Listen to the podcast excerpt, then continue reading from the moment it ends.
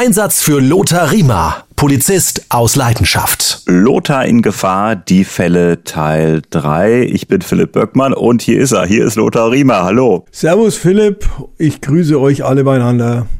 Lothar, es geht jetzt um ein Minenfeld in Bosnien. Einmal nochmal für alle zum Hintergrund. Du warst in Bosnien. Wann und warum? Ich war in Bosnien 1900, jetzt muss ich selber nochmal nachrechnen, 96, als das Dayton Agreement äh, verabschiedet worden ist ähm, und war 96 bis zu Weihnachten 96, also acht Monate oder sowas um den Dreh rum. Und zwar waren wir da das erste Kontingent. Was war denn deine Aufgabe in Bosnien? Also die äh, Vereinten Nationen haben ja verschiedene Missionen und die Aufgaben sind auch unterschiedlich. Da es in Bosnien-Herzegowina ja eine ich sage jetzt mal Anführungszeichen, funktionierende Polizei gab, die zwar ethnisch geteilt war, es gab ja eine serbische Polizei, es gab eine kroatische Polizei und eine bosniakische Polizei, ne, also orthodox, muslimisch und äh, katholisch, ne, war unsere Aufgabe, diese Polizei die Sicherheitsbehörden, also auch Staatsanwaltschaften, Richter etc., zu beobachten, zu kontrollieren, auch die Gefängnisse übrigens, um zu schauen, ob die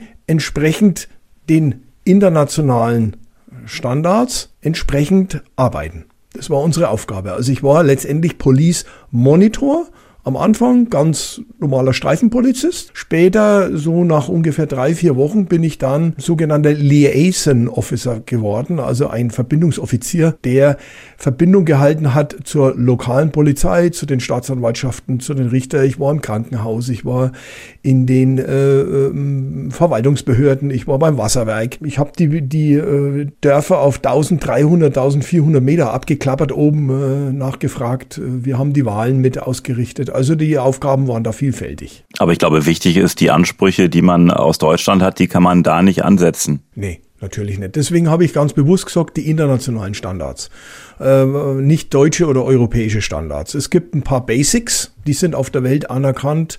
International Rules, zum Beispiel, dass eben, wenn jemand festgenommen wird, spätestens äh, nach 48 Stunden einem Richter vorgeführt werden muss, dass äh, keine Geständnisse erpresst werden dürfen, keine Leute geschlagen werden dürfen, die Gefängnisse müssen gewissen Standards entsprechen und so weiter und so fort. Also das sind so die Basics. Ganz klar, da darf ich nicht äh, erwarten. Also wenn ich mit meinem indonesischen Kollegen gefahren bin, Streife gefahren bin oder nepalesischen, oder ich will denen jetzt nicht, nicht zu nahe treten, aber die haben in, in Nepal schon ganz andere Standards. Ne? Also, aber auch die haben Basics, die die haben müssen. Stichwort Lothar in Gefahr. In welcher Situation würdest du sagen, warst du richtig heftig in Gefahr? Ich habe es gerade schon am Anfang äh, angesprochen. Minen waren in Bosnien ein großes Thema. Genau, das war das, größte Problem.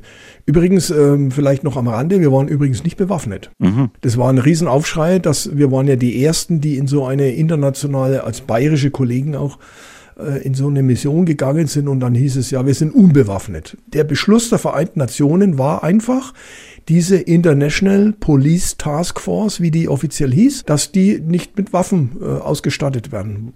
Ja, im Nachhinein oder auch, das habe ich relativ schnell gespannt, meine Pistole hätte mir da sowieso nicht geholfen, weil die sind, äh, die Bosnier waren ja durch den Krieg alle bewaffnet bis auf die Zähne, die hätten uns alle, das wäre wär witzlos gewesen. Dafür waren ja die NATO-Truppen da, die uns den Rücken freigehalten haben, die ich da sehr schätzen gelernt habe, übrigens, ne? Sehr zu schätzen. Ich war im britischen Sektor, die britische Armee ist äh, super toll, super tolle Leute. Und ja, da sind wir auch Streife gefahren und das größte Problem war eben, und jetzt kommen wir auf die Minen, dass während des Kriegs äh, die Kriegsparteien die Minen äh, wie Bonbons aus dem Karnevalswaggon rausgeschmissen haben und äh, es war eine Katastrophe, sodass erstmal die Armee, die britische Armee in unserem Sektor, es gab ja französischen Sektor auch und amerikanischen Sektor und so, dass die erstmal die Wege freigeräumt haben von Minen. Jetzt war es aber so, dass die UN-Polizisten ja den Kontakt zu den Bürgern halten sollten, also auch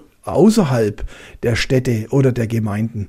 Darum sage ich, wir sind ins Gebirge reingepfiffen mit unserem Pickup auf 1300 Meter Höhe, die Dörfer abgefahren und haben eben gefragt, wie geht's euch? Werdet ihr von der Polizei drangsaliert? Gibt's irgendwelche illegalen Checkpoints? Äh, wie arbeiten die ethnischen Gruppen miteinander und so weiter? Und äh, da war natürlich die Gefahr riesig, dass wir irgendwo auch in ein Minenfeld fahren. Und exakt das ist uns auch passiert. Einmal zur Erklärung, äh, was für eine Sprengkraft haben diese Minen? Jetzt stellen wir uns mal vor, man würde über so eine Mine mit dem, mit dem Pkw, mit dem Auto fahren. Zerfetzt es dann das ganze Auto? Ähm, was für Minen waren das, die da rumlagen? Jetzt muss ich leider sagen, es kommt drauf an. weil ähm, ich habe ja auch, bevor wir in den Einsatz gegangen bin, in Hammelburg äh, bei der Bundeswehr Minenkunde gehabt und so. Das, das war ja überlebenswichtig, muss man dazu sagen. Das fängt bei kleinen Schmetterlingsminen an, die aus dem Flugzeug rausgeschmissen werden und dann die Kinder zum Beispiel in der Wiese finden und dann heben die die hoch und dann reißt es ihnen den Arm ab. Das Ziel dieser Minen ist ja nicht, die Leute zu töten, sondern die zu verstümmeln, dass sie A, nicht mehr kämpfen können und B, dass sie dem Staat finanziell auf dem Geldbeutel liegen. Das ist das Ziel dieser Minen, dieser Minen. Dann gibt es äh, Minen, die, ich sage jetzt mal, dir das Bein wegreißen, wenn du da drauf rast. Also nicht nur wegreißen, sondern durch diese Erschütterung auch sämtliche Knochen splittern. Also da äh, bleibt in der Regel zwar von dir noch was übrig, aber du bist halt voll invalide. Die anderen Minen sind, die, die jagen das Auto in die Luft. Und dann gibt's natürlich die großen Panzerminen, wenn du da drüber fährst, dann äh, knacken die den Panzer. Und manchmal gibt's auch eben Minen, die, da fährst du einmal drüber und da passiert nichts. Und dann fährst du nochmal drüber und dann erst knallt's. Solche Sprengfallen. Also in Afghanistan, das, da ist es uns wahrscheinlich noch viel mehr präsent. In Afghanistan war das, äh, das Supergau mit diesen Minen, die daneben, also die Sprengfallen, äh, die da angebracht worden sind. Wie war das äh, bei euch im Minenfeld? Also muss ich auch zur Erklärung dazu sagen, es ist auch internationaler Standard, wenn irgendwo Minen festgestellt werden, die nicht sofort geräumt werden können, werden die gekennzeichnet. Im Idealfall mit einem äh, roten Fähnchen, und gelben Dreieck und so weiter. Also da gibt's auch so internationale Standards, das wird dann reingesteckt und dann weiß man, aha, da ist eine Mine. Oder im einfachsten Fall, und so war es nämlich bei uns, da ist ein Steinhaufen aufgeschüttet gewesen und einfach mit einer roten Farbe drüber gestrichen. Und damit ist gekennzeichnet worden, Vorsicht Leute, hier sind Minen. Wo die dann letztendlich im Einzelfall sind, da müsste man Minenräumkommando eben reinschicken. Ja, und mein Ansbacher äh, Streifenpartner und ich, wir sind da Streife gefahren. Der war genauso wie ich Liaisonversicher und wir sind halt da auf Streife unterwegs gewesen zum nächsten Dorf, haben uns die Nebenstraßen, die Nebenwege natürlich auch angeschaut und ich war damals Beifahrer und dann sag ich zu meinem Kollegen, du Robert, ich glaube, wir sind in einem Minenfeld. Ich habe da gerade so einen Steinhaufen mit einem roten, äh, mit einer roten Kennzeichnung gesehen. Ne? Und dann ist die Prämisse, erstmal alle Maschinen ausschalten und zur Ruhe kommen. Ne? Und dann ne? Ruhe bewahren, tief durchatmen ne? und dann Überblick verschaffen. Das ist die erste Bürgerpflicht, erstmal Ruhe zu bewahren. Und dann sich dessen bewusst zu sein, Trotz der Angst, jetzt sind wir wieder, Angst lähmt, Angst darf nicht lähmen. Wir haben gelernt, wie man damit umgehen kann. Und dann haben wir gesagt, okay, wie haben wir es gelernt? Wir fahren dieselbe Strecke jetzt zurück in derselben Spur, in der Hoffnung, dass es Minen sind, die nicht beim zweiten Mal drüber vorne in die Luft gehen, sondern dass es halt Minen sind und wenn wir da jetzt auf derselben Spur sind, dann wird die schon nicht in die Luft gehen, weil man ja beim ersten Mal drüber fahren nicht so. Es ist jetzt ein bisschen länger her, Lothar, aber was für ein Straßenbelag war das denn? Konnte man da den Spuren noch sehen? Ja, ja, das war so eine Art Schotter. Ja, es war halt so ein Feldweg. Also unsere Spuren. Und deswegen haben wir dann auch, um, damit der Kollege dann auch in dieser Spur zurückfahren konnte, bin ich, hab Seitenfenster runtergekurbelt und bin dann durch Seitenfenster hochgekrabbelt auf das Dach des Pickups, habe mich aufs Dach gelegt und habe dann dem Kollegen die Anweisung gegeben, wie er rückwärts da fahren soll. Also er hat natürlich auch mit den Außenspiegeln gearbeitet, aber ich war quasi der Controller, der da oben auf dem Dach gelegen ist. Und da habe ich mir dann schon auch gedacht, hoffentlich muss meine Frau nicht das Testament jetzt öffnen, das ich geschrieben habe, bevor ich äh, in diese Mission gegangen bin. Haben wir übrigens alle. Ne? Also wir haben alle, ist uns angeraten worden, äh, das Testament zu schreiben. Und da habe ich mir schon gedacht, also hoffentlich, wenn es knallt, so, dass es richtig knallt und dann ist gut. Und dann bist du weg und dann war es halt. Es ging dann wahrscheinlich in Schneckentempo äh, rückwärts. Ja, ne? na, ja, genau. Also nicht schnell Augen zu und drüber laufen. Habt ihr denn gedreht oder seid ihr rückwärts nee, gefahren? Nee, nee, nee. Rückwärtsgang. Nee, nee. Oh, da kannst du nicht drehen, weil oh. ja gut. Nee, nee. Das wäre wahrscheinlich mein Ende gewesen, ja. Ja, ja, das, das kann dann eben passieren, verstehst du? Also hm. du musst ja das Risiko minimieren.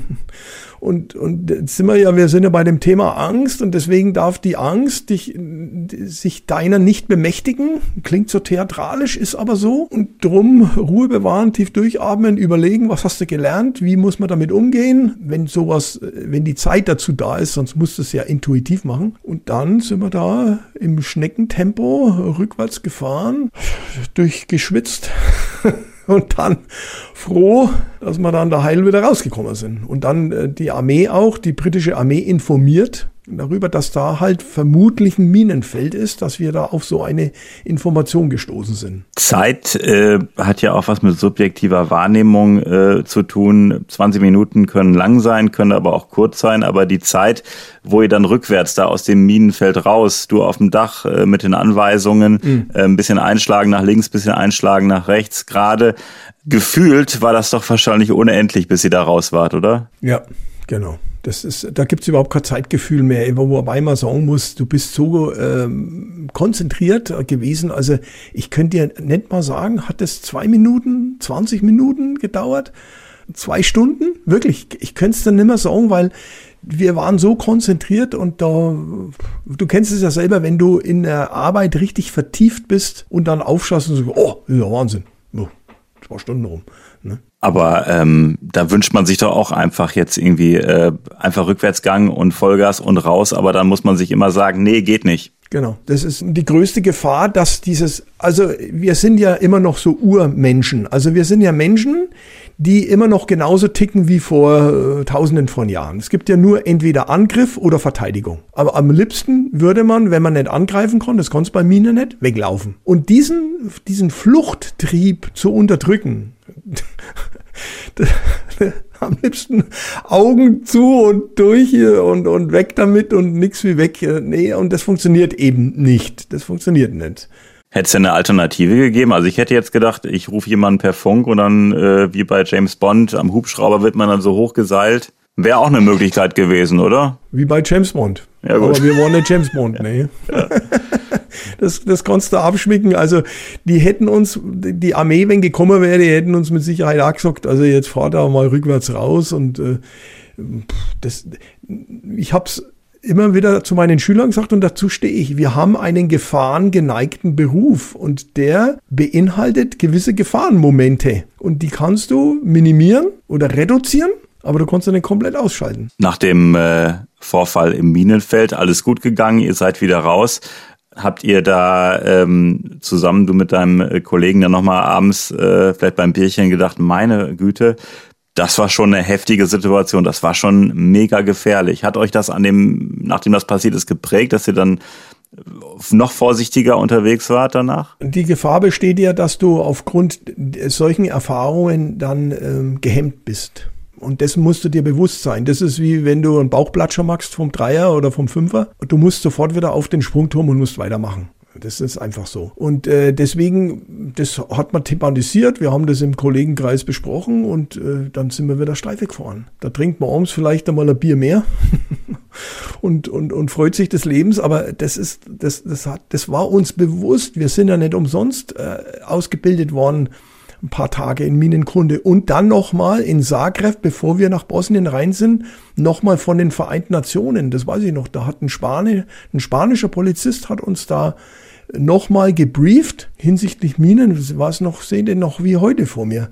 Und äh, der sagt, das, das ist das größte Problem in den Polizeimissionen sind die Minen. Es war wahrscheinlich auch nicht möglich, dass man jetzt irgendwie, äh, dass die jetzt da in Bosnien äh, alles absuchen und scannen und überall Minen äh, suchen machen. Ich glaube, alle hätte man in der Kürze der Zeit wahrscheinlich nicht rausholen können. Nee, kannst vergessen. Also die Einheimischen, die Bauern haben mal die Kühe oder die Schafe über die Wiese gejagt und die haben dann schon die, die die Minen teilweise in die Luft gejagt. Das ist auch heute noch so. Ne? Also ich war ja jetzt äh, letztes Jahr, zu meinem 25-Jährigen, glaube ich, war es, äh, war ich jetzt in Sarajevo und habe auch meine Dolmetscherin noch besucht wieder und das war alles sehr, sehr emotional, wirklich äh, ganz herzlich auch und die Kinder und mittlerweile schon die Enkelkinder geboren von, von denen und so. Aber das ist auch, das haben die mir bestätigt, das ist immer noch ein Problem. Übrigens, in äh, Kambodscha, Kambodscha ist ja Kambodscha war ja auch eine Polizeimission, damals von der Bundespolizei. Ähm, als die ähm, die ersten freien Wahlen gemacht haben, war, ist das größte Problem heute auch noch im Urwald die herumliegenden Minen. Ne? Das, ist, das lähmt die Wirtschaft eines Landes, das lähmt die Landwirtschaft vor allem eines Landes. Es ist ein Wahnsinn und äh, deswegen, äh, diese Minen kann eigentlich alle verboten, aber es gibt zwar ein Moratorium, Minenverbot, aber weißt du. Hm. Ich möchte noch mal einmal ganz kurz auf die Situation, als ihr festgestellt habt, äh, ihr guckt euch an, wir sind hier mitten im Minenfeld. Ich glaube, das ist so eine Situation, du hast es angesprochen, da darf man nicht hektisch werden. Da guckt man sich an und sagt, so, jetzt überlegen wir mal ganz in Ruhe, ähm, ohne Zeitdruck, was machen wir jetzt? Genau so was. Und im Nachhinein, ihr habt natürlich die richtige Entscheidung getroffen. Aber da muss man in so einer Situation, glaube ich, erstmal drauf kommen, ne? dass man einfach die äh, Spur direkt zurückfährt. Ähm, habt ihr denn versucht, mal über Funk Hilfe zu holen? Kann ich da auch nicht mehr sagen, weil der Funk ja am Anfang äh, vielleicht auch gar nicht funktioniert hat. Oder ich ich, ich kann es ich, ich kann's dann nicht mehr sagen, ob wir die informiert haben, aber wahrscheinlich haben wir sie informiert. Ähm, aber äh, letztendlich, nochmal, es hätte nicht viel geändert. Eine zweite Streife wäre jetzt wahrscheinlich nicht gekommen. Wir waren ja sowieso, wir waren froh, wenn wir überhaupt einmal Streifen auf die Straße gebracht haben. Wir haben ja teilweise nicht einmal mehr genug Benzin gehabt oder genug Autos und so. Das sind alles so Geschichten. Man muss sich ja mal überlegen, wir sind in einem Kriegsland gewesen eingesetzt. Das, das sind andere Voraussetzungen. Das ist nicht wie wenn du in Deutschland einen Platten hast und rufst einen ADAC und so Geschichten oder äh, Hilfe, Hilfe und dann kommen zig Polizeistreifen. Das kannst du abschminken. Ich sag dir mal einen anderen Fall. Mein Kollege aus Hamburg, der Türk, der ist beschossen worden in Bosnien. Und dann, dann funkt der, dann funkt der Mayday, Mayday, Shooting, Mayday. Da sagt der Pakistani auf der anderen Seite am Funk in der Dienststelle, I know that May is, but what for a day? Ah, ja. So, damit mussten wir leben. Damit mussten wir leben. Und der Kollege war noch nicht mal bewaffnet. Der hat dann, da haben wir dann die, die, die, das Britbat geholt, also das britische Bataillon, ist dann informiert worden und die sind dann damit ausgerückt und so. Wobei das kein großer Vorfall war, das waren ein paar durchgeknallte Bosniaken. Hm. So, jetzt kann man sagen, Alter, ja, Wahnsinn, ein politischer Zwischenfall und so. Kack, entschuldige, wenn ihr das jetzt so äh, leger ausdrückt. Null, uns haben sie eine Handgranate unter das Auto gelegt ja, meinst du, das war irgendein politischer Ding? Das, das ist einfach so in so einem Land, das jahrelang sich gegenseitig abgeschlachtet hat. Abschließend der Kollege aus Hamburg, äh, alles gut gegangen bei der Schießerei? Ja, ja, ja, ja, ja, ja. Und den, den anderen Kollegen, den haben es dann auch abgelöst. Also das Sprachproblem war ja, war ja, stell, stell dir mal vor, wenn du dich heute mal mit, mit einem unterhältst, der aus einem asiatischen Raum kommt, ich weiß ja mit meinem vietnamesischen Nachbarn immer und vietnamesische Flüchtlinge, die ich da teilweise ja betreue aus der Ukraine, das ist ein Riesensprachproblem und die und dann noch am Funk, weißt du? Jetzt haben wir damals gab es keinen Digitalfunk und nichts. Also wir haben äh, vogelwilde Geschichten erlebt, vogelwilde. Mayday, da verzweifelt man doch, oder? Ja, meint man. Das Minenfeld in Bosnien, darüber haben wir gesprochen in dieser Folge. Lothar, Feedback ist äh, immer gerne gesehen. Lothar at Polizist aus Leidenschaft.de, Lothar at Polizist aus Leidenschaft.de und äh, eins können wir verraten, Lothar, es kommen ja immer wieder E-Mails. Ja, kommen welche rein und haben auch Vorschläge, die wir uns natürlich nicht nur gerne anschauen, sondern auch versuchen umzusetzen. Deswegen auch sind wir gerne immer wieder offen für neue Vorschläge, auch Kritik. Vielleicht rede ich zu leger, vielleicht rede ich zu schnell, vielleicht äh, hört man manchmal meinen fränkischen Dialekt durch. Aber das ist, denke ich mal, unser Stil, Philipp, und äh, wir hoffen, dass der trotzdem ankommt. Also gerne eine E-Mail schicken. Und äh, Lothar, wir sprechen weiter in der nächsten Folge. Vielen Dank. Ich danke dir und viel Spaß allen noch beim Zuhören.